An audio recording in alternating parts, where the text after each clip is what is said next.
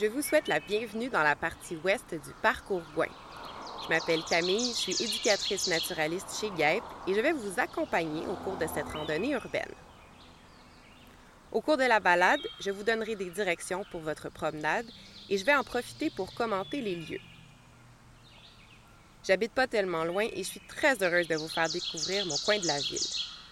Je traverse ce parc tous les jours en vélo et je ne me gêne pas pour pique-niquer sur l'île Perry par beau temps. Vous vous tenez au bord du boulevard Gouin, qui, avec ses 50 km, est la plus longue rue de Montréal.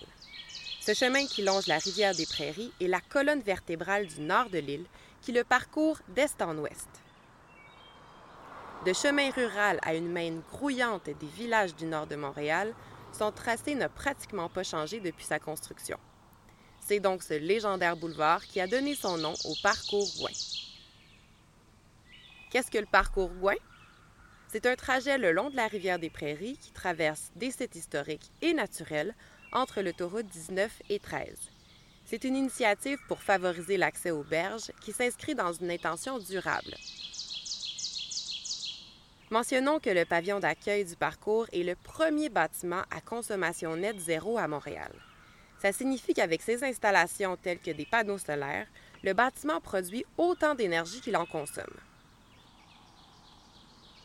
Aujourd'hui, nous découvrirons un petit secteur du parcours, le parc de la Merci et l'île Perry.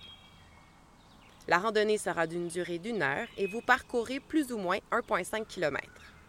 En entrant dans le boisé, suivez le sentier devant vous et prenez à gauche à l'embranchement. Gardez l'enregistrement sur pause le temps de la marche et gardez les yeux ouverts pour l'indicateur de la station 2.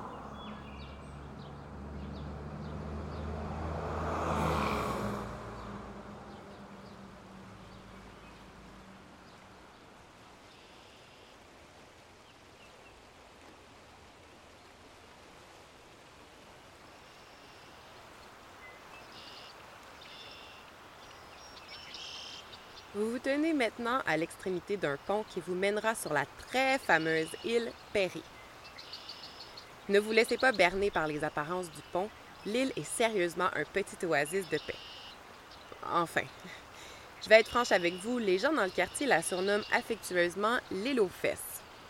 Blague à part, le détour en vaut vraiment la peine. Attardons-nous d'abord sur ce pont. Le canal qui se trouve sous nos pieds a été creusé en 1798. C'était pour y construire un moulin à eau. On a nommé ce moulin Gros Saut parce qu'il était situé sur les rapides de la rivière du même nom. On peut donc conclure que l'île Perry n'est pas une île naturelle.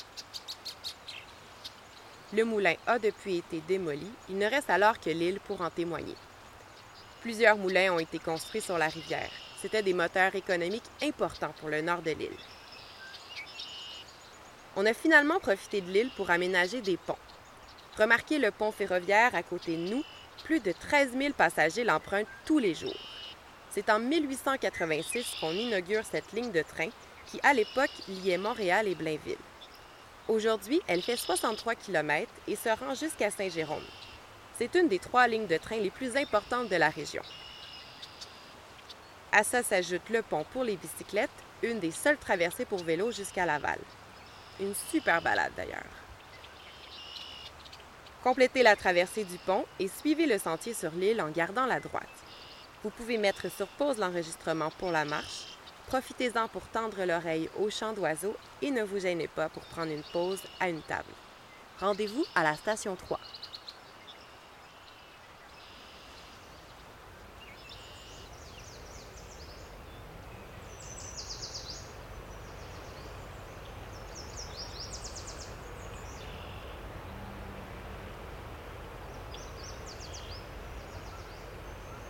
Avouez que c'est l'endroit parfait pour un pique-nique.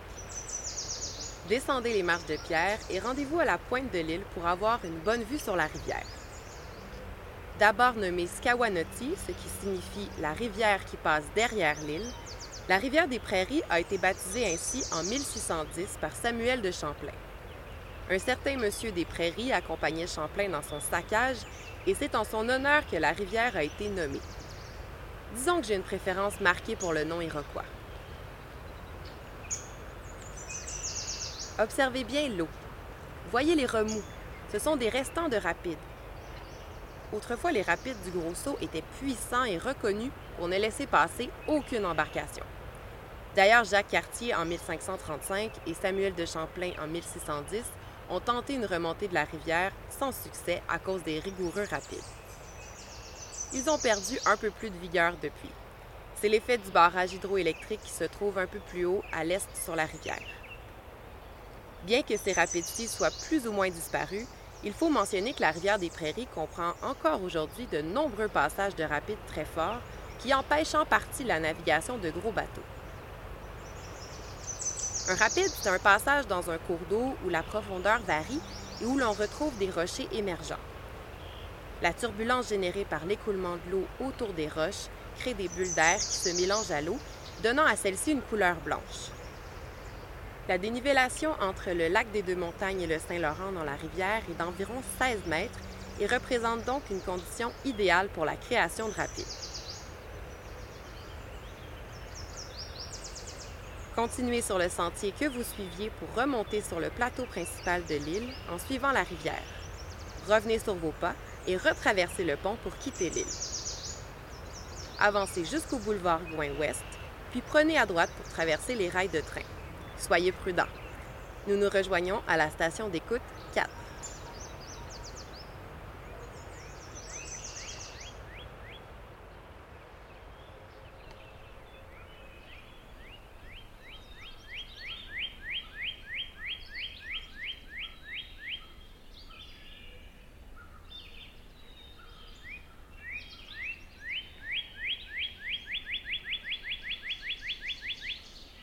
Vous avez devant vous un écosystème forestier et riverain.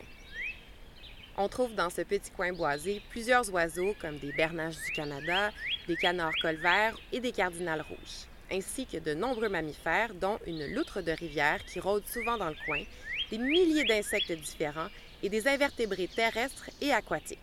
On peut même voir des tortues et des salamandres. Et c'est sans compter toutes les plantes forestières et les arbres. Lorsqu'on liste toutes ces espèces, on se rend compte que la biodiversité dans ce coin vert est fort intéressante. La biodiversité, c'est quoi? C'est la variété d'espèces différentes dans un même écosystème. Une biodiversité élevée augmente la résilience des milieux naturels urbains. Et la résilience, c'est la capacité d'un écosystème ou d'une espèce à s'adapter à un environnement changeant. Voici un exemple. Imaginons une forêt dominée par les érables où on trouve très peu d'autres espèces. Disons que dans cette forêt, un insecte défoliateur attaque les arbres. La forêt se retrouverait rongée au grand complet. Imaginez maintenant cet insecte défoliateur dans une forêt bien diversifiée comme celle devant nous. Et oui, plus on a une grande biodiversité, plus il y a des espèces d'arbres pour héberger des prédateurs comme des araignées ou des coccinelles et ainsi freiner l'insecte envahisseur en plus d'y résister. Ceci permet à l'écosystème de se maintenir malgré les ravages de l'insecte.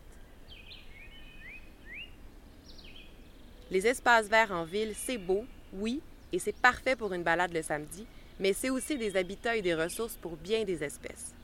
Donc, la biodiversité qu'on retrouve ici a plusieurs rôles et on doit la préserver, spécialement en ville où les espaces verts sont trop peu nombreux. Allez voir par vous-même cette belle biodiversité cachée prenez le sentier qui entre dans la forêt. À la croisée des chemins, prenez à droite et parcourez les différents sentiers qui descendent jusqu'à la rivière. Laissez-vous guider par le bruit de l'eau. Longez ensuite la rivière vers la gauche. Une fois rendu aux quatre bancs, reprenez votre souffle en observant le pont ferroviaire et les canards. Puis, reprenez l'écoute à la station 5.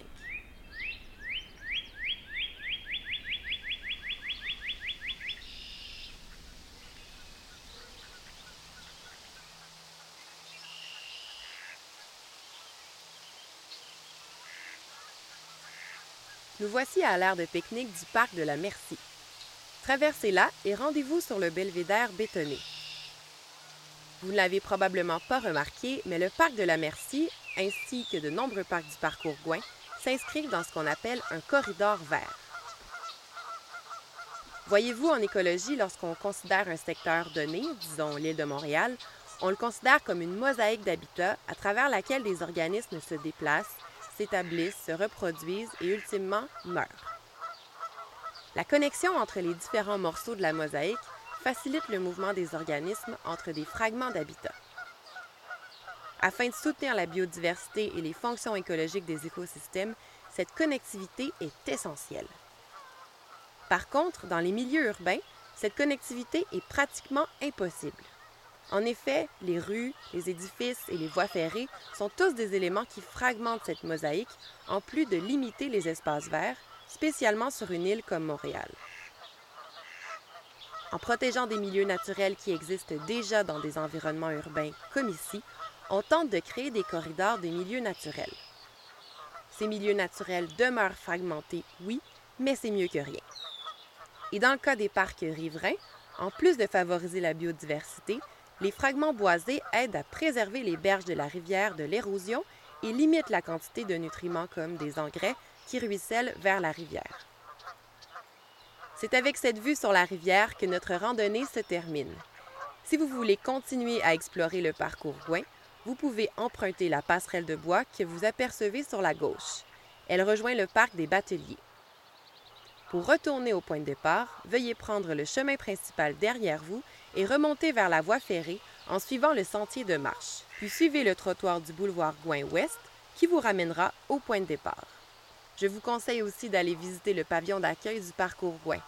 Un collègue éducateur naturaliste pourra vous faire une visite guidée.